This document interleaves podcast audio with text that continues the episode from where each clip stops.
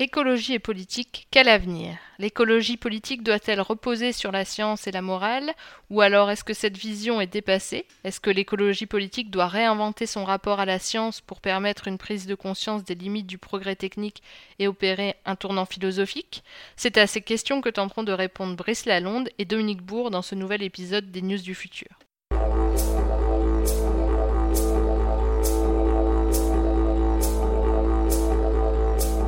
Je laisse Hugues de Jouvenel, rédacteur en chef de la revue Futurible, introduire cet épisode et nos intervenants du jour. Cette réunion est organisée à l'occasion de la publication de ce numéro de la revue Futurible, le numéro de mai-juin, euh, qui euh, contient un dossier important sur écologie et politique, quel avenir.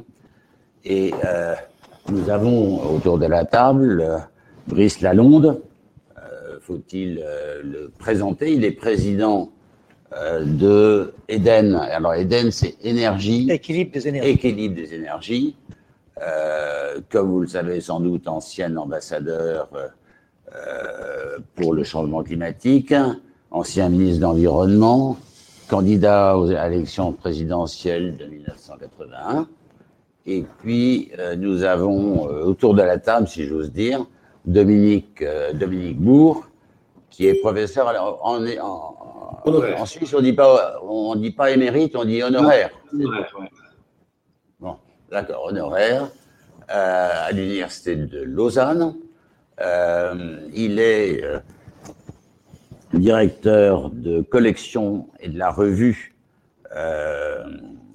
dont sans doute il, il parlera sur l'écologie et auteur de nombreux ouvrages, le dernier étant sur la primauté du vivant, et c'est sur le pensable.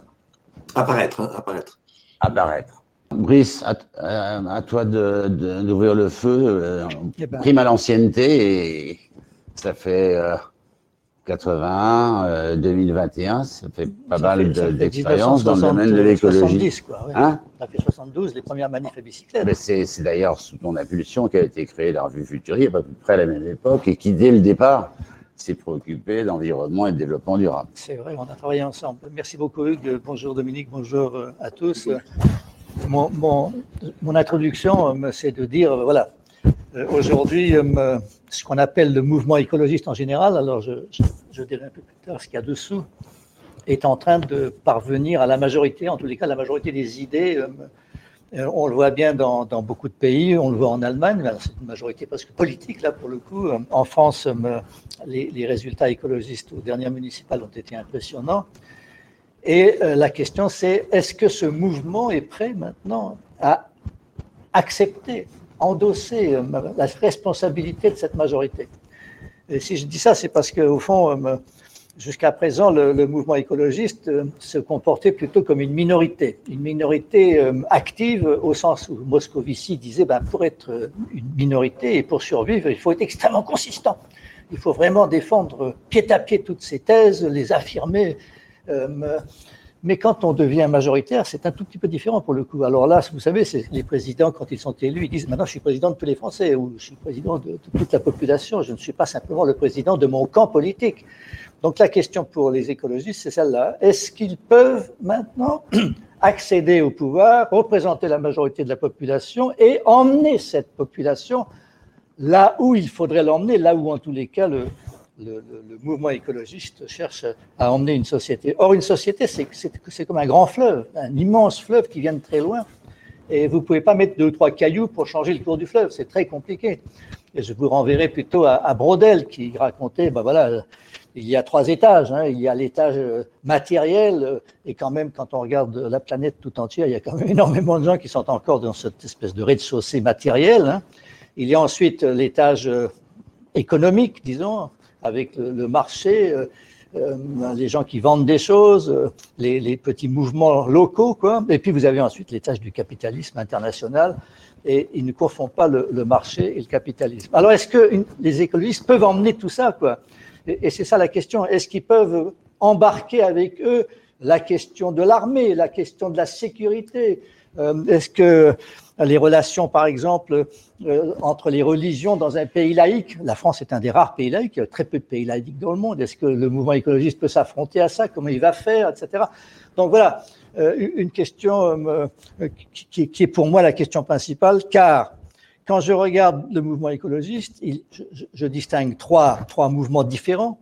Je, distingue une réalité scientifique en quelque sorte. Il y a, dans le mouvement écologiste, il y a une réaction contre la science, si vous voulez, de l'infiniment petit, de la biologie moléculaire, etc. Et on, cherche au contraire à avoir une synthèse un petit peu, savoir où est-ce qu'on en est. On, commence à s'intéresser à la planète tout entière et on fait beaucoup de progrès pour voir que la situation de la planète, de l'écosystème Terre, de la biosphère, est, en mauvaise situation. La situation est mauvaise, quoi. donc il faut, il faut y remédier.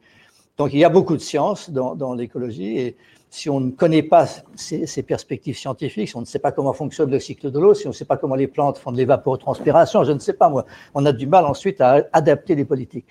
La deuxième chose, c'est beaucoup plus important. Alors celle-là, elle est vraiment massive et quasiment majoritaire. C'est une morale. Et on ne peut pas laisser la planète dans cet état. Il faut absolument faire attention. L'avenir de nos enfants est en jeu.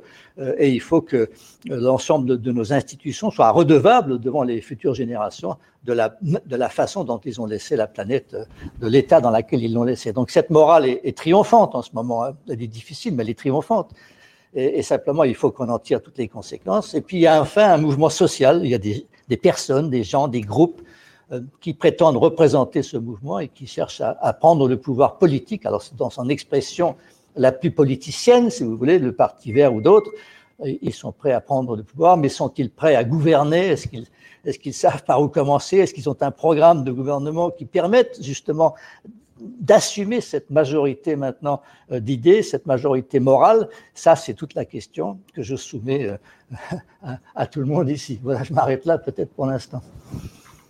Merci Dominique. Et là tu parles du mouvement écologique comme s'il y avait un mouvement. Oui, tu as raison, il est très divers. Il est, très, divers il est très divers. Il a une expression quand même politicienne, disons, qui est le Parti vert. Mm. Alors, il y en a peut-être d'autres partis. Alors, Dominique, je sais que Dominique a, essayé de, représenter une autre tendance, génération écologique, que j'ai connue dans le temps.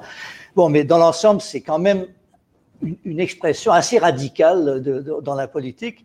Et euh, le fait qu'elle soit si radicale, euh, pose des interrogations sur la façon dont, dont, la transition se fera. Et au fond, euh, la transition, c'est ça la politique. Hein, c'est comment fait-on la transition, comment fait-on la redistribution, comment évite-t-on les guerres. Bon, voilà. Donc voilà la, question qui est posée euh, à l'ensemble du camp écologiste et tous ceux qui s'en réclament.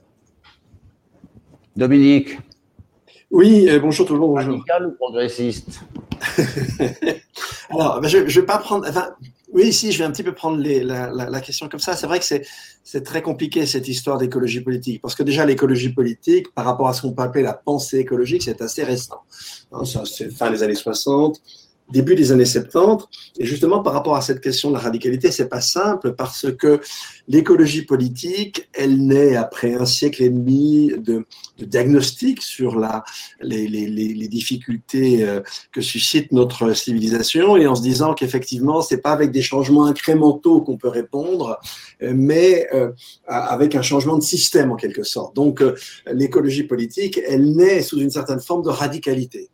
Et donc, bien, du coup, la concilier avec une écologie de gouvernement, comme vient de le dire Brice, et pourtant c'est bien ce qu'il faudrait faire. Euh, la chose n'est pas simple, on, va y revenir.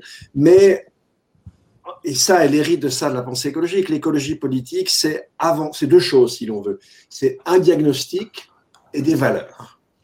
Et ça, ça me semble très important. Et le diagnostic, et Brice vient de le rappeler, c'est ce qui caractérise et différencie ce courant politique des autres courants politiques, et ce qui en fait peut-être aussi une certaine ambivalence, c'est qu'il est inséparable d'un diagnostic scientifique. Parler d'écologie aujourd'hui, c'est parler de climat, c'est parler de biodiversité, euh, euh, c'est parler de ressources, euh, c'est parler de pollution, c'est pas la même chose. La pollution, c'est contrairement à ce qu'on peut croire, c'est assez marginal par rapport à l'ensemble des problèmes écologiques, et j'y reviendrai.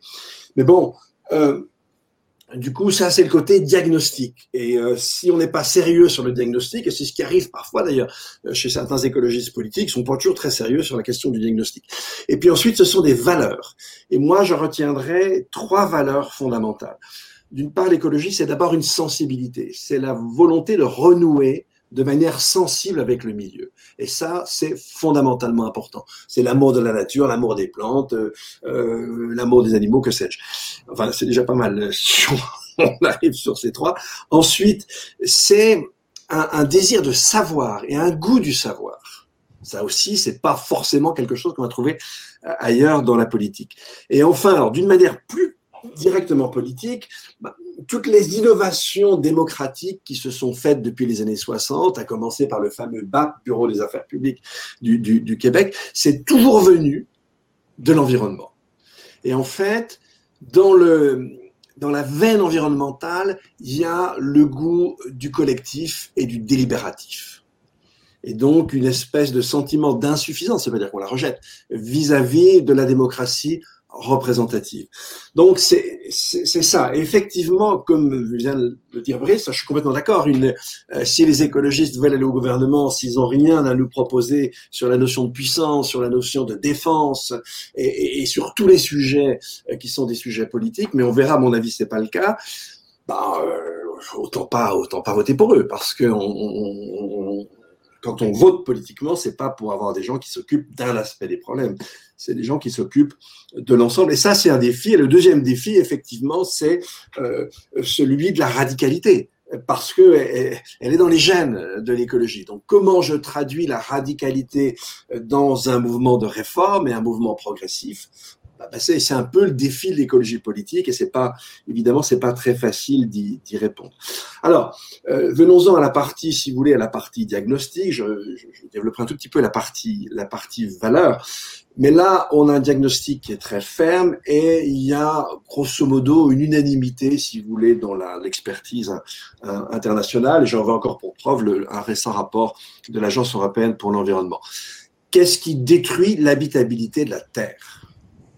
La question écologique, c'est celle-là qu'est-ce qui détruit l'habitabilité de la Terre? Si effectivement, dès la décennie, le début de la décennie 2040, on atteint, par rapport à la seconde moitié du 19e siècle, une hausse moyenne de la température au sol sur Terre de 2 degrés, ça veut dire que sous les tropiques, et les tropiques, je vous rappelle, il n'y a pas d'hiver et d'été, bah, que vous aurez pas mal de jours dans l'année, pas mal de semaines et de mois, où en fait déjà là, vous aurez une saturation de nos capacités de régulation thermique. C'est énorme comme enjeu. C'est énorme. Et les deux degrés, si vous voulez, ça va malheureusement, ils sont déjà engagés. Hein, ils sont déjà engagés parce qu'il y a une inertie du système, parce que quand on émet une molécule du dioxyde de carbone, elle n'exerce pas dans l'immédiat euh, la totalité de son pouvoir de réchauffement, n'en exerce qu'une partie, en gros un tiers, et les deux autres tiers, ils vont se déployer sur des, sur des décennies, ce qui fait que ce qu'on a en gros accumulé jusqu'à aujourd'hui nous donne déjà euh, la, la température qu'on devrait connaître dans une vingtaine d'années, et là je me référais au, au modèle français de l'IPSL. Alors, euh, donc le, problème, est ce que, tous les experts sérieux disent, bah oui, qu'est-ce qui détruit? C'est alors outre la, démo, la, démographie qui est aussi un problème, mais qui, renvoie directement aux aspects biodiversité, mais outre cet aspect-là, ce qui détruit, c'est les flux d'énergie et les flux de matière. En fait, c'est notre richesse matérielle.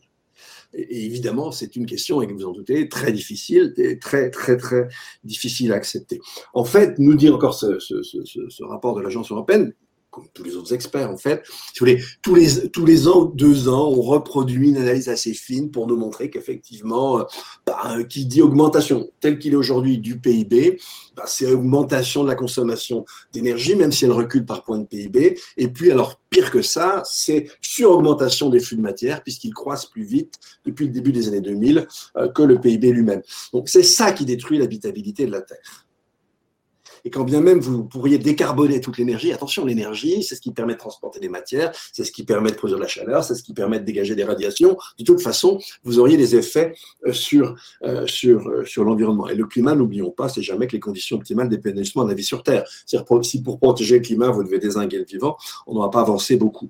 Donc, en fait, voilà, ce que ça veut dire en termes clairs, bah, qu'il faudrait réduire le volume matériel de nos économies c'est-à-dire la masse d'objets qu'on produit, et la masse d'infrastructures. Ce que dit ce rapport, de façon très très claire. En d'autres termes, c'est réduire la richesse matérielle. Alors évidemment, on la réduit pas partout. Hein, je vous rappelle la, la, la, la euh, statistique d'Oxfam remise à, remise à jour, euh, le 1% le plus riche de la planète émet 15% des gaz à effet de serre, les 10% les plus riches émettent 52% des gaz mondiaux à effet de serre, et les 50% les plus pauvres n'en émettent que 7% de ces gaz mondiaux. Donc là, vous avez tout de suite, puis si je regarde les flux de matière, c'est pareil. Entre un Africain et un Américain, on va passer de 300 tonnes par an à, à 20-25 tonnes pour un, pour un Nord-Américain. Donc, c'est ça qu'exige l'écologie politique. Donc effectivement, c'est pas un message facile à entendre. Et bien sûr, euh, ça, ce, message, il s'entend de façon très différente selon le niveau de richesse qu'est le vôtre. Ceux qui sont les plus visés, aussi bien à l'échelle individuelle qu'à l'échelle collective, bah, effectivement, c'est ceux qui euh, euh, bénéficient aujourd'hui d'une certaine opulence. Si on veut un standard matériel correct pour l'ensemble de la population, bah, ça ne peut pas se faire puisqu'on est un jeu à somme nulle sans que les plus riches diminue. Évidemment, c'est un discours difficilement audible et c'est un discours qu'en fait, même souvent l'écologie politique n'arrive pas à prendre à son compte et on, s'en doute sur le plan électoral, c'est pas un discours absolument performant. Et d'où une expression à mes yeux totalement idiote et insupportable qui est l'écologie punitive. Hein, j'aime bien donner cet exemple. Euh, euh, je, qu'avait calculé l'ASPO autrefois, euh, quand vous, quand le, un, vol en avion de ligne de, du Caire à Seattle, c'est l'équivalent en joules de ce qui était nécessaire pour bâtir les trois grandes pyramides de Gizeh. Donc imaginez la déprime dans laquelle arriverait Kefren ou Khéops si on leur disait qu'un jour de juillet 2019, on a sur la Terre connu 200 000, hein, 200 000 euh, trajet euh, aérien en avion de ligne, c'est-à-dire qu'en fait, on a en gros construit 600 000 pyramides ce jour-là. Donc, imaginez comme le, ce pauvre pharaon s'imaginerait mais ça veut simplement dire que on est une société folle. Comment voulez-vous que le système Terre continue si effectivement on bâtit parfois jusqu'à 600 000 pyramides par jour? Il y a un délire matériel qui est un problème de notre civilisation. Et donc effectivement, ce qui est, exigé par l'écologie politique et ce qui est difficilement entendable par une grande partie de la population, mais ça bouge. C'est ce message de modération, euh, ce message de sobriété. Mais en même temps, si je regarde bien la civilisation d'aujourd'hui, eh bien vous verrez qu'il n'y a pas un domaine pratiquement où vous n'ayez déjà dans les recoins l'alternative qui dessine une civilisation nouvelle. Si je regarde ce que pourrait être l'agriculture de demain, bah vous l'avez déjà c'est l'agroécologie, c'est la permaculture, euh, euh, c'est l'agroforesterie. Si vous regardez du côté industriel, bien c'est quand on, commence à chercher à, biosourcer. Bah, à la limite, je dirais presque c'est l'entreprise à mission, c'est-à-dire que dans l'acte de produire, est réintégré de façon holistique dans l'ensemble de la société. Notre ami Polanyi, on dit, on le réencastre c'est vous avez en marge des droits subjectifs aujourd'hui la construction de droit à la nature, la construction d'un droit de l'humanité. Je pense à la déclaration de, euh, de, de, de, Corinne Lepage. Vous avez des morales écocentrées, biocentrées, qui sont alternatives aux morales anthropocentrées. Vous avez effectivement un renouveau euh, du politique, un enrichissement du représentatif par le délibératif, euh, même dans le domaine des arts, etc. Il n'y a pas un domaine pratiquement où vous n'ayez déjà dessiné quelque part, un peu encore dans les coins, eh bien, le, design, si j'ose dire, euh, d'une civilisation alternative. Et, vous avez des sensibilités dans la population, sensibilité à la cause animale, euh, sensibilité aux végétaux, notamment aux arbres. On voit bien qu'il y a un mouvement de civilisation très profond qui porte cette vision nouvelle de, l'écologie qu'elle peine parfois à, en quelque sorte, à, à, construire et à, et à, traduire, notamment à traduire dans un récit qui, qui séduise plus. Maintenant, euh, et, c'est la, la, la, référence que, que, je fais dans le, papier publié ce, ce, ce mois-ci par, par Futurib, hein, quand vous regardez pas seulement l'enquête que j'indique, l'enquête faite aussi par l'ADEME, le Bosco, mais d'autres sondages où on voit en fait souvent revenir ce chiffre en France. Là, je parle de la France, ce chiffre de 55%, souvent sur des grands enjeux écologiques. Et là, dans cette fameuse enquête Le Bosco, l'intérêt, c'est que vous aviez 50% de la population française qui se projetait dans un imaginaire de la sobriété. C'est assez intéressant. Cela ne devrait pas se reconnaître dans l'appellation écologie punitive. Et en fait, ce que j'essaie de défendre dans le, papier publié par, par Futurib, c'est que aujourd'hui, on va en néant pleine crise politique, euh, la, répartition des enjeux politiques entre droite gauche au sens classique du terme ne fonctionne plus, tout simplement parce que la gauche et la droite avaient pour consensus de produire un maximum de richesses matérielles, et c'est précisément ce qui ne colle plus, euh, se diviser sur une, une, répartition soit arithmétique, soit géométrique. Bah, je vous l'ai dit, euh, notre problème, c'est précisément la part la plus haute des revenus, et, et, c'est le fait de revenir à une consommation moyenne euh, qui soit acceptable par les écosystèmes qui, qui, nous font vivre. Donc là non plus, ça ne marche plus. Et, et on voit bien qu'on n'a pas construit un nouveau consensus. voilà, j'ai fini, hein, en gros. Non, mais on, va, revenir sur quelques perspectives pour le euh, pour l'écologie politique. Mais si je te comprends bien, tu dis moins d'emprunts sur l'écosystème, moins de pollution et, de nuisances. Euh, ça conduit à deux conclusions. La première, c'est en tout cas, il faudrait mieux redistribuer les choses à l'échelle planétaire, ça paraît évident. Et la deuxième chose, c'est est-ce que ça veut dire nécessairement une croissance économique négative partout?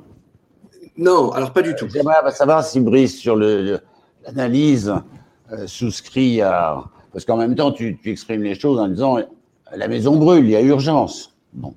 Oui. Euh, est-ce qu'on peut se contenter d'avancer pas à pas des, des, pas qui sont un peu poussifs, reconnaissons-le Moi, ce qui me frappe, c'est, euh, par exemple, les les responsables des villes qui se réunissent euh, à la fin du 19e siècle, parce qu'il y a un énorme problème euh, qui a des, qui a des aspects écologiques terribles, c'est le cheval et le crottin de cheval. Il y en a partout, c'est épouvantable, et on n'arrive plus à, s'en débarrasser.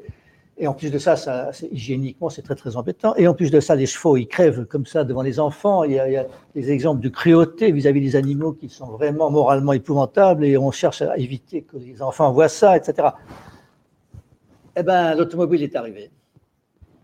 Et de la même manière, euh, alors l'automobile est un problème aujourd'hui, mais euh, à l'époque, c'était la solution. Et de la même manière, euh, on manquait de bois. On a ratiboisé le Royaume-Uni complètement. Il n'y avait plus rien. Et ben, le charbon est arrivé. Ce qui veut dire simplement que je suis infoudu de vous dire si on ne trouvera pas une ressource différente et que les gens, dans quelques années, se moqueront de nous et de, nos alarmes. Donc, euh, ce qui me frappe aujourd'hui sur le plan politique, c'est euh, la différence qu'il y a entre les solutionnistes, disons, et euh, ceux qui veulent en effet changer l'homme ou changer le, mode de vie de l'homme. Il faut, faut être sobre, les gars, autrement ça va mal aller. Alors vous avez d'un côté Bill Gates, l'homme le plus riche du monde, pour le coup, Dominique va, va dire quand même, enfin je crois qu'il paye pas mal quand même. Hein il donne quand même pour, le, pour la santé, pour tout ça, c'est quand même un, philanthrope tout à fait remarquable. Bon, il vient de sortir un livre qui, grosso modo, dit ben, le changement climatique, euh, si on peut y arriver, voilà comment 1, 2, 3, 4. Et, c'est un ingénieur, hein, le gars, c'est un ingénieur, on voit bien. Donc, lui, il est persuadé que le savoir, euh, le, savoir humain, la technique, on va y arriver. Mais enfin, ça ne sera pas facile, hein, mais il faudra y arriver. Et de l'autre, on a la la Convention citoyenne pour le climat, qui, au lieu de partir euh, par en haut, si je puis dire, par les grands secteurs, elle dit, ben voilà, voilà comment on devrait, dans les années qui viennent, euh, se nourrir, euh, se déplacer, se loger, etc. Bon, c'est très différent. Et je pense que c'est une combinaison des deux, à mon avis, qui, fera la différence, qui sera. Bill Gates sait très bien, donc on va suivre un certain nombre de ses avis, mais on peut, ne peut pas les suivre tous. On ne peut pas tous avoir un avion privé en achetant deux fois plus cher le biocarburant à la place du fuel. Quoi. Donc voilà, donc c'est très très compliqué, mais au moins c'est intéressant.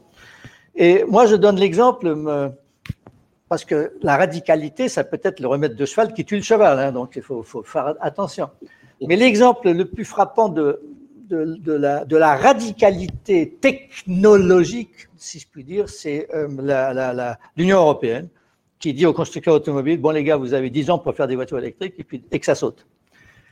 Alors là, c'est un exemple assez rare de la, rapidité, de la violence même qui a été faite aux constructeurs automobiles qui sont là absolument éperdus, qui consacrent des sommes absolument considérables à électrifier leur gamme et qui disent, ouais, mais les gars, mais s'il n'y a, des, a pas des points de recharge et si ce n'est pas les batteries, ce sont les constructeurs de batteries qui vont construire les voitures plus tard, parce que la batterie, c'est déjà 30% de la valeur, etc. Et on est dans un enchaînement technique extrêmement intéressant et, certainement révolutionnaire pour le coup. Alors là, euh, et, si vous voulez. Euh, c'est pas nécessairement écologique. Si, c'est plus écologique que la voiture à essence. Voilà. Si, absolument, mais bon, c'est pas grave. Toutes les, toutes les, les, analyses de cycle de vie, comme on dit de nos jours, mais, mais ça dépend si ta voiture roule à l'électricité charbonnée ou si elle roule à l'électricité renouvelable ou nucléaire. Ça, dépend, évidemment. Euh, ça dépend si euh, ta batterie a été construite avec du cobalt ou je ne sais où, qui viennent d'une mine de Congo euh, RDC, avec des gens qui travaillent dans des conditions épouvantables, ou si au contraire, on accepte de faire une, que ça vienne de Nouvelle-Calédonie et que ça a été fait avec des règles, si je puis dire, un peu plus, un peu plus sérieuses, je ne sais pas, etc. Évidemment, tout ça, ce sont des batailles, mais il n'y a que des batailles permanentes. Et, au fond, pour y parvenir, il faut, il faut livrer bataille. Et donc toute la question euh, pour Dominique et pour moi, en tous les cas, c'est moi, c'est comment tu, à partir, comment tu fais pour commencer? Qu'est-ce que tu fais demain, lundi, mardi, mercredi, jeudi? Qu'est-ce qui se passe après? C'est ça qui nous manque, si je puis dire, la vraie feuille de route sérieuse euh, pour, pour, pour cette transition à la manière euh, dont l'Union européenne l'a fait pour les bagnoles. Ah, c'est pas tout à fait fini, hein, parce qu'il va falloir que les gens ont peur encore d'acheter des voitures, mais ça décolle de manière impressionnante et, c'est illustré à la fois par Tesla pour les riches et la Zoé pour les pauvres. Enfin, je simplifie, avec beaucoup d'aide de l'État, etc. Donc, ça, c'est bien. En revanche, ça foire complètement dans d'autres domaines. C'est assez frappant. Le logement, ça foire complètement, c'est n'importe quoi. Enfin, il y a des règles totalement stupides. Mais moi, c'est pas grave. Donc, il y a une bataille. Alors, je suis plus, plus optimiste que Dominique. C'est-à-dire que je pense que, en effet, il y a des matériaux. Ah bah, le bois, à un moment donné, maintenant, on fait des, on fait des centrales à biomasse, c'est une folie. On retourne, si je puis dire, en arrière. Bon, il y a des matériaux qui sans doute manqueront, donc il va falloir faire attention, mais on, creusera sans arrêt plus profond et que notre problème principal, central en ce moment, c'est l'énergie. Bon, alors l'énergie, il y a une, vraie discussion sur l'énergie. Moi, je pense que la comment dirais-je, E égale mc au carré, ah, alors là, c'est quand même beaucoup, beaucoup d'énergie, tout ça. C'est énormément d'énergie. Et donc, il y a des écologistes qui n'aiment pas cette, euh, cette équation. Ils disent Ah non, c'est trop dangereux, c'est trop sale, ça va mettre de la radioactivité partout, on ne peut pas, etc. Mais il y en a même qui disent Ah non, ça, c'est pas possible parce que du coup, on aura trop d'énergie, on fera n'importe quoi avec. De la puissance, c'est pas possible. Il y a une vraie question qui, en ce moment, est très nette avec les OMG, les, OGM et autres, etc. Est-ce qu'on est condamné à, vouloir absolument refuser toute technique nouvelle au motif qu'elle euh, abîme, modifie, transforme la nature ou peut avoir des effets délétères? Mais il y a une chose quand même très importante que Dominique doit reconnaître, c'est que jamais on ne retrouvera la nature du paléolithique. Jamais. C'est fini. Elle a disparu complètement. On est dans une autre nature. Et une autre nature avec plein de plastique dans les océans, malheureusement. Une autre nature avec des trucs épouvantables. C'est celle-là la nature d'aujourd'hui. Et c'est à partir de celle-là qu'il faut travailler. Dominique? Oui, alors je vais, je vais, je vais reprendre certains aspects. Oui, il y avait un ingénieur, j'ai oublié son nom, mais un ingénieur assez célèbre anglais du début du 19e qui avait calculé qu'à la fin du siècle, la hauteur de Crotin arriverait à peu près au premier étage des immeubles. Hein. Bon, c'est pas arrivé, mais on a une autre hauteur de crottin, justement. En fait, là, on a vraiment euh, et, si vous voulez, ce qui, ce qui me gêne, c'est le solutionnisme occidental. On en a, on a la preuve que ça ne marche pas, justement dans ce que vient de nous raconter Brice. Premièrement, effectivement, on a substitué au crottin euh, les énergies fossiles, et en fait, on a accumulé un crottin gigantesque dans l'atmosphère. Donc, vous voyez bien que les techniques ne solutionnent pas, elles déplacent des problèmes. Maintenant, pour pour revenir, ce qui change complètement, et, et, effectivement, on va pas retrouver la nature du paléolithique. Et moi, je n'ai pas non plus envie d'aller me faire soigner chez les arracheur dedans. Euh, sortons des, caricatures. En fait, la difficulté, et c'est ça la grande différence, c'est que nous, on peut se moquer euh, de cet ingénieur dont je parlais tout à l'heure, de cet ingénieur britannique, mais non, euh, nos modèles climatiques, les premiers modèles datent des années 60. Ils nous ont dit à peu près ce qui allait nous arriver. Et là, la hauteur de crottin dans une ville, bah, c'était un problème local désormais, avec précisément du fait du volume de nos activités, j'insiste, en termes d'énergie et de matière, et c'est pas un problème de pollution, le carbone, je suis désolé, c'est pas un polluant, c'est un constituant essentiel de la vie. On a changé les proportions à l'échelle bio-géochimique au point de susciter, je vous le rappelle tout à l'heure avec mes deux degrés, au point de remettre en cause l'habitabilité de cette planète. Donc, euh, bien sûr qu'on a besoin de techniques. Et, et, si on, d'ailleurs, on concevait peut-être un peu différemment les techniques, si on leur donnait pas comme objectif exclusif la puissance et le gain économique et la rapidité et la vitesse, eh bien peut-être qu'on saurait faire mieux. En tout cas, c'est le solutionnisme technique. Pour moi, ça ne marche pas du tout. Et en fait, ça fait depuis 40 ans qu'on nous parle de découplage, etc. Je voulais rappeler d'entrée, ça ne fonctionne pas.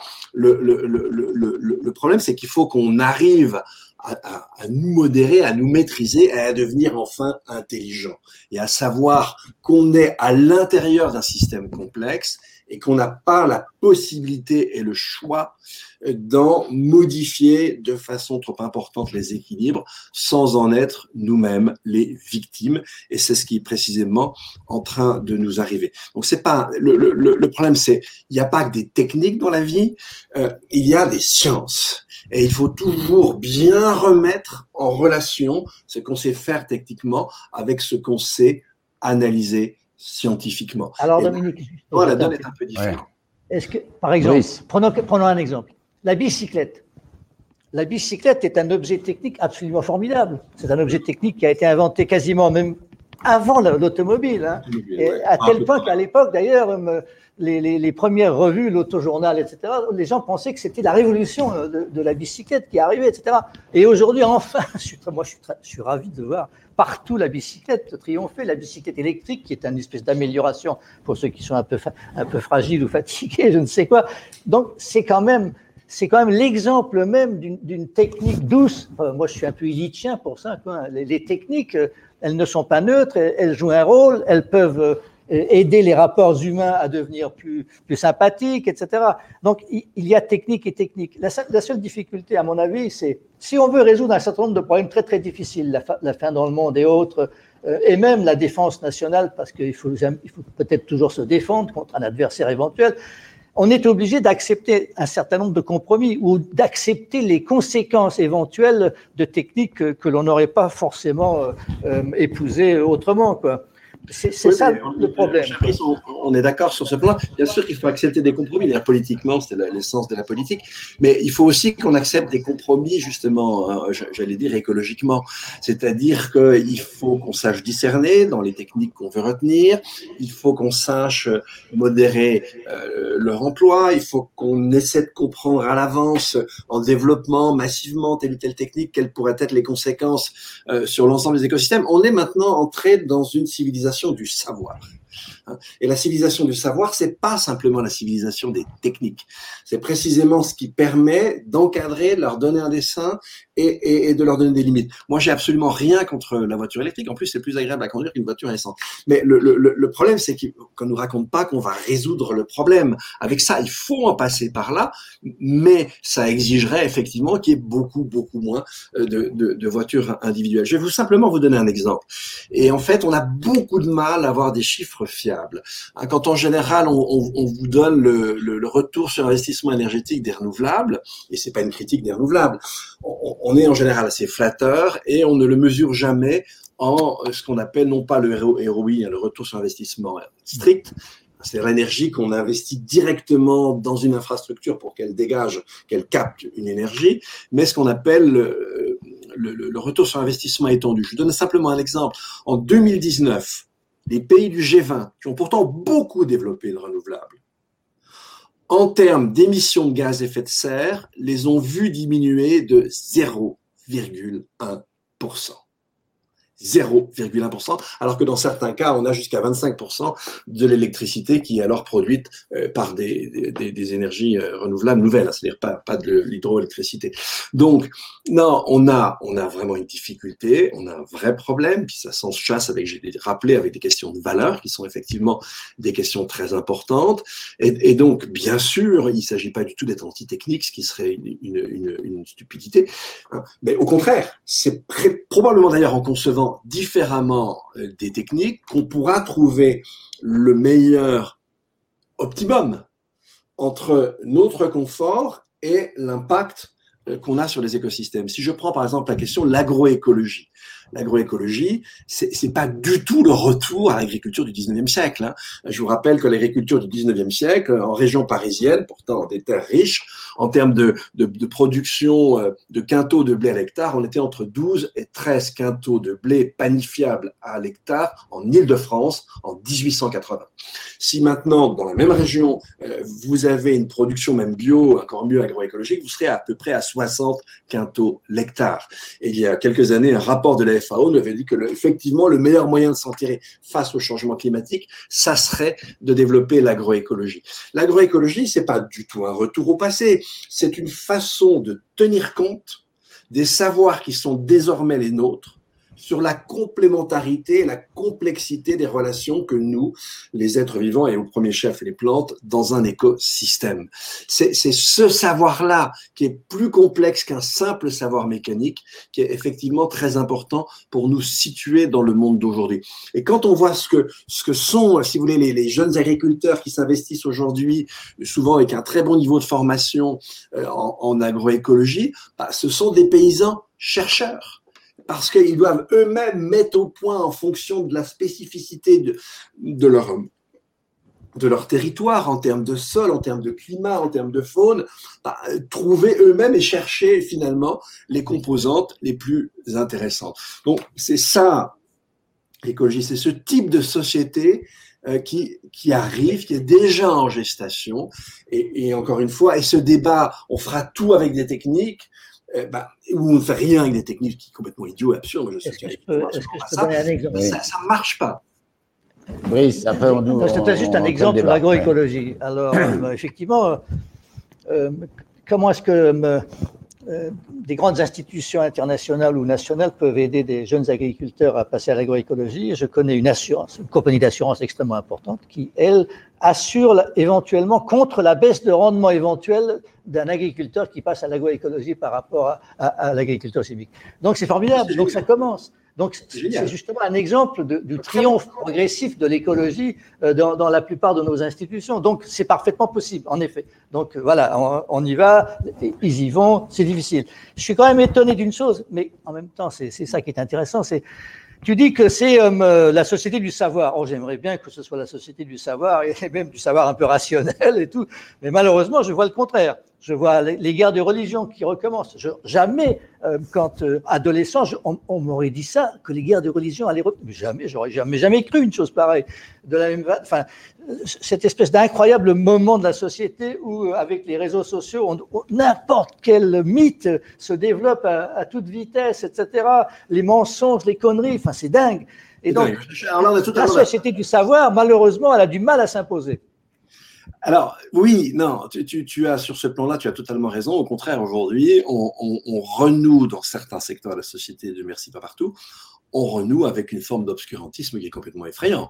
Euh, euh, il suffit de regarder ce qu'on appelle le complotisme. Hein. Je vous rappelle les quatre grandes tendances du complotisme. Hein. On a QAnon qui imagine que, et ça c'est plutôt américain, mais vous avez vu que ça arrive en France avec l'affaire. QAnon arrive en France, loin voilà. pas, oui. Donc l'idée, c'est que les gens de l'état profond sont des, sont des pédophiles sataniques et, et la solution, je suis désolé, il n'est peut-être pas fait de pédophile, mais il est relativement satanique, euh, c'est Trump. Après, tu as les récentistes, ceux qui nous racontent que effectivement le néolithique, la Renaissance, la guerre de 14, tout ça c'est du flanc, le monde a toujours été ce qu'il était. Tu as les humano-reptiliens qui imaginent qu'on est dominé par des gens qui viennent de je, je ne sais où, et tu as les platistes qui ne regardent jamais ni la lune ni le soleil et qui sont persuadés que la Terre est plate. Donc, et ça, les platistes, c'est 16% aux États-Unis. Et puis quand tu vois l'islamisme, dans le genre connerie, on fait difficilement mieux. Hein, tu imagines que tu vas honorer ton Dieu en te transformant en boucher. C'est quand même assez étonnant comme conception. Bon, alors, évidemment, on a une connerie massive dans cette société qui a été faite précisément parce qu'on a des techniques qui ne sont pas régulées, parce qu'on a laissé aller de manière complètement stupide le numérique, qu'on laisse des espèces de mastodontes comme Google euh, dominer, euh, dominer un marché, eh bien encore une fois, c'est parce qu'on est ce culte imbécile des techniques et c'est pas le fait. Je, je, moi, mon premier bouquin s'appelle Le Martifige. Je suis pas du tout anti-technique. Mais qui c'est le on? composant de la société. Qui c'est le on qui laisse tout ça? Ah oui. Il y a ah ça, ben, et puis il y a ça, et puis il y a une deuxième question. Il faut... Le on, c'est un vrai problème, mais je pense que derrière le on, il y a une idéologie technicienne, techniciste et il y a le refus de discerner. Et quand on discerne, on régule la société. Pour, pour pouvoir réguler la société, il faut discerner. Donc effectivement, nous sommes dans une société très paradoxale où d'un côté, sur certains domaines, on a fait des progrès gigantesques et, et, et, on a acquis un sens de la nuance tout à fait éprouvé. Et puis il y a d'autres secteurs où on a laissé une connerie massive se développer. Donc la question, la question justement politique, c'est la question de la régulation. Ah, c'est la question oui. de la régulation. Ah, bah, pour moi, c'est fondamental. Euh, moi, je crois toujours alors, en l'État régulateur. Mais il n'est pas le seul. D'accord. Venons-en à la régulation, parce que on doit, on doit quand même essayer de cerner la question quel avenir pour l'écologie politique? Je crois, savoir, je crois discerner quelques dissidences entre vous sur le diagnostic, mais encore plus, j'imagine, sur la, sur la solution. Parce que quand tu parles, Dominique, de techniques régulées, régulées par qui, au nom de quoi? Ah bah écoute, euh, les normes en matière technique, c'est quelque chose qui date pas d'aujourd'hui. Euh, par définition, dans nos sociétés, on a toujours régulé les techniques. Maintenant, on a laissé dans le numérique se développer tout un secteur sans le réguler. Et on en voit démocratiquement les conséquences. C'est-à-dire que l'organisation du paysage de l'information aujourd'hui est une des causes de la dégradation extrêmement puissante de nos démocraties. Quand on voit ce qui s'est passé là avec les, les comment les le service d'ordre de la CGT euh, attaqué par des nervis, espèce de black blocs, des gens qui ne raisonnent en rien, qui ont que leur violence à nous opposer, mais franchement, on ne doit avoir pas la moindre tolérance. Et je vous rappelle que ici, il y a une ZAD en Suisse qui a été évacuée il y a quelques jours, et à vérifier, mais d'après mes informations, il y avait des black blocs, et quand ils ont vu que la police était importante, ils se sont barrés ils ont laissé les petits Suisses classiques assez gentillets hein, euh, se confronter à une police qui, en fait, en, l'occurrence, bon, elle ne s'est pas comportée comme la police française à Notre-Dame-des-Landes. Mais bon, donc, euh, non, il y a une, comment dire, euh, une, il y a une gangrène multiforme parce qu'il y a les Black Blocs, il y a les islamistes, il y a les platistes, enfin, il y a une espèce de gangrène informationnelle et, disons, morale qui s'est répandue dans cette société, qui est effrayante. Et quand on regarde, par exemple, les difficultés qu'on a en France, mais regardons simplement le Front National, voilà un parti qui tire son électorat d'un problème qu'il nourrit. Il est clair que si tu, euh, tu veux pointer toujours dans chaque problème l'immigré, bien c'est sûr que tu vas pas rendre assez facile l'intégration si tu passes ta vie à désigner l'immigré comme un coupable. Il va finir par le devenir. Donc on, on s'est laissé enfermer par une, une, indigence intellectuelle qui est pour moi le, pire des mots qui existent dans notre société. Et quand on nous dit les solutions, non, non, mais attends, je finis juste là-dessus. Quand on nous dit toutes les solutions sont techniques, c'est de l'indigence intellectuelle. Bien sûr que les techniques ont leur part à prendre dans nos solutions. Ça a été le cas depuis qu'il y a des hommes sur Terre. Mais, mais on doit réfléchir comment les insérer, quelle technique, pas n'importe laquelle, jusqu'où on peut compter, quels peuvent être les dégâts. Il faut simplement réfléchir. Et là, je suis d'accord avec Brice, ça, ça ne se remplace pas par des guerres de religion, ça ne se remplace pas par des affirmations simplistes. Voilà. Donc, ça, veut dire, ça, veut dire, en gros, tu poses la question, là, tu disais que la démocratie était malade. Euh, tu es en train de nous dire maintenant que une des solutions, ce serait un despotisme éclairé, c'est ça? Ah non, non, non. C'est Platon. Non, non. Là, alors, franchement, soyons très clairs. on va laisser Brice s'exprimer sur ce que tu disais, puis on, va y revenir. Non, mais je, vais laisser Brice Ce qui est intéressant dans la discussion, c'est qu'on commence par, euh, par euh, être dans le savoir et, et, donc on pose des diagnostics sur euh, la situation de, de la biosphère et, et sur la nécessité d'une rupture avec un certain nombre de modes euh, d'action et de modes de vie euh, qui sont responsables de cette destruction. Et puis, très bien, ensuite, la politique, c'est ah, il y a cette gangrène à droite, à gauche, les black blocs, le machin, l'islamisme. Et donc, on est tout d'un coup dans autre chose, là. On est dans, mais alors, comment tu fais avec tout ça? Parce que si tu veux, la politique, malheureusement, au jour le jour, euh, le sentiment de la population en fait, l'avenir, l'avenir de, cette planète et de, de l'humanité, il est déterminé par ce que font les gens dans leur, au jour le jour partout sur cette planète. Et, et c'est très difficile. Et donc, il faut absolument essayer de, résoudre tous ces problèmes qui ne sont pas des problèmes auxquels les écologistes étaient habitués à se confronter. La violence dans la rue, euh, les quartiers où, il n'y a pas de droit, euh, l'islamisme, euh, etc. Jamais on, a, assez travaillé là-dessus. Et tu as raison de parler du digital, parce que les écologistes aussi n'ont pas beaucoup travaillé sur le digital, donc il va falloir, avancer. Donc il y a des manques. Et notre difficulté, c'est bien celle-là. C'est bien ici, Et maintenant, qu'est-ce qu'on fait à partir de demain? Donc moi, je suis solutionniste au sens où je pense que oui, on a besoin de techniques, on a besoin de solutions. Et peut-être que là où tu seras d'accord avec moi, c'est qu'il faut sans doute inventer une démocratie technique, une démocratie des choix techniques. Ça n'existe pas, ça. Alors essayons d'inventer. Une convention citoyenne sur le climat, c'est ça? Alors, une non, je ne suis pas sûr que ce soit vraiment ça, parce que d'abord, euh, enfin, Enfin, on pourra en parler pendant très longtemps, mais par exemple, il y a un certain nombre de choses que la Convention sur le climat n'a pas du tout euh, évoquées. Est-ce qu'il faut, est qu'il faut un prix au carbone euh, euh, Qu'est-ce qu'on fait avec le nucléaire, etc. Même la voiture, elle n'a même pas parlé de la voiture électrique, ou je ne sais pas. Enfin, il y a des tas de choses qui n'ont pas été du tout évoquées, mais bon, c'est normal. Et donc, à la limite, les parlementaires, pour l'instant, ce sont des gens qui sont élus pour essayer de transformer les propositions de la Convention citoyenne. Ça ne me choque pas. Et ce qui me frappe plutôt, c'est je crois que pour, le, gouvernement actuel de la France, euh, on peut avoir toutes les opinions qu'on veut sur le gouvernement actuel de la France, mais les lois qui se succèdent, la loi sur euh, les mobilités, la loi sur je ne sais quoi, ou la loi sur le climat actuellement, ce sont des lois qui quand même apportent des transformations sur le plan de l'environnement beaucoup plus fortes que ce qui a été fait auparavant. elles sont quand même assez fortes. Bon, eh ben non, c'est critique systématique, c'est jamais assez, c'est jamais assez, c'est jamais assez. Et je pense que c'est une erreur. À un moment donné, le mouvement écologiste doit accompagner euh, un gouvernement en disant là, c'est pas mal, mais là, il faudrait faire ça, il faudrait faire ci. Pas du tout, c'est jamais assez. Et ça, ça va, ça va fatiguer. Ça va fatiguer l'opinion, ça va fatiguer les Français. C'est jamais assez, c'est jamais assez. C'est pas vrai, euh, c'est peut-être trop, même regardez les Gilets jaunes.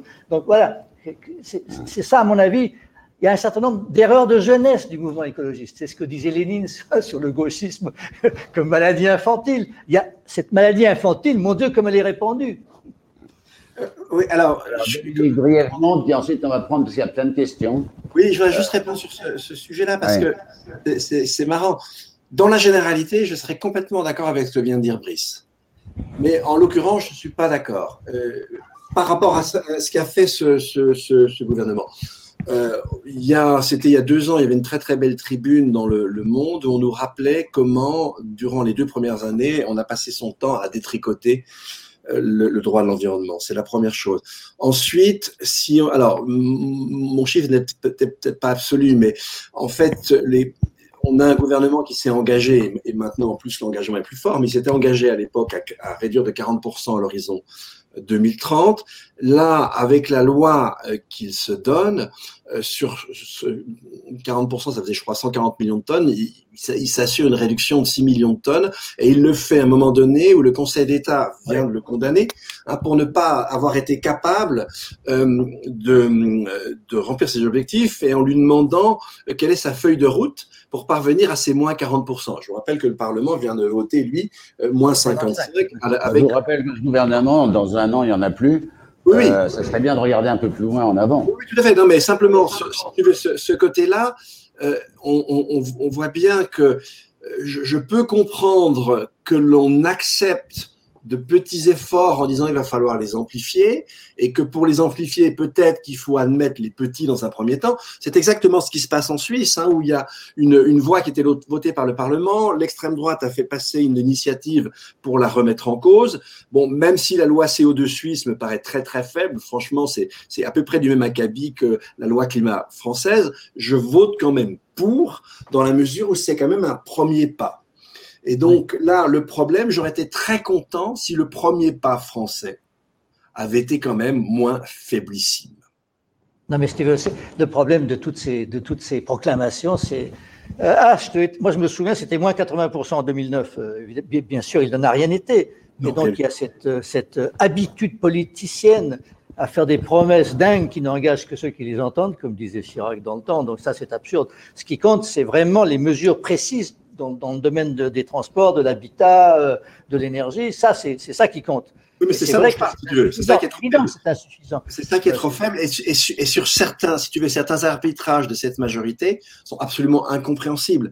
Parce que je vous rappelle, il y a une population qui, pour un certain nombre de choses, je vous parlais de 50, 55% qui reviennent souvent dans les sondages, euh, qui serait capable d'accepter beaucoup plus. Et puis en plus, il faudrait qu'il y ait un certain discours d'accompagnement pour accepter ce plus. Du côté de nos autorités publiques, ce discours est complètement défaillant. On a un président de la République qui ignore ces sujets, qui les connaît très mal. Donc voilà, on n'est pas du tout dans les conditions. il y a, quand même un, grand si écart. je peux faire une critique du mouvement écologiste tel qu'il existe actuellement en France, c'est que le mouvement écologiste actuellement préfère le gaz. Il y a, une extraordinaire. Il faut regarder ça de très près, mais quand on regarde à la fois au plan européen, en Allemagne, avec Nord Stream, alors ça va être compliqué, mais les Allemands, par exemple, ne veulent pas de nucléaire. Très bien, donc ils ont du charbon. Ah merde, il faut sortir du charbon. Donc on va faire venir du gaz russe. Bon, eh ben, en, France, c'est presque pareil. C'est quand vous regardez la législation sur les, bâtiments, par exemple, le, gaz est favorisé. C'est assez, c'est assez extraordinaire parce que pour l'instant, l'idée, c'est qu'on ne peut pas avoir d'énergie supplémentaire. Donc, parce qu'on n'aime pas le nucléaire, par exemple, ou parce que les renouvelables sont insuffisants, etc. Et donc, dans ces conditions-là, il faut absolument serrer la vis, absolument à tout le monde, c'est sûr.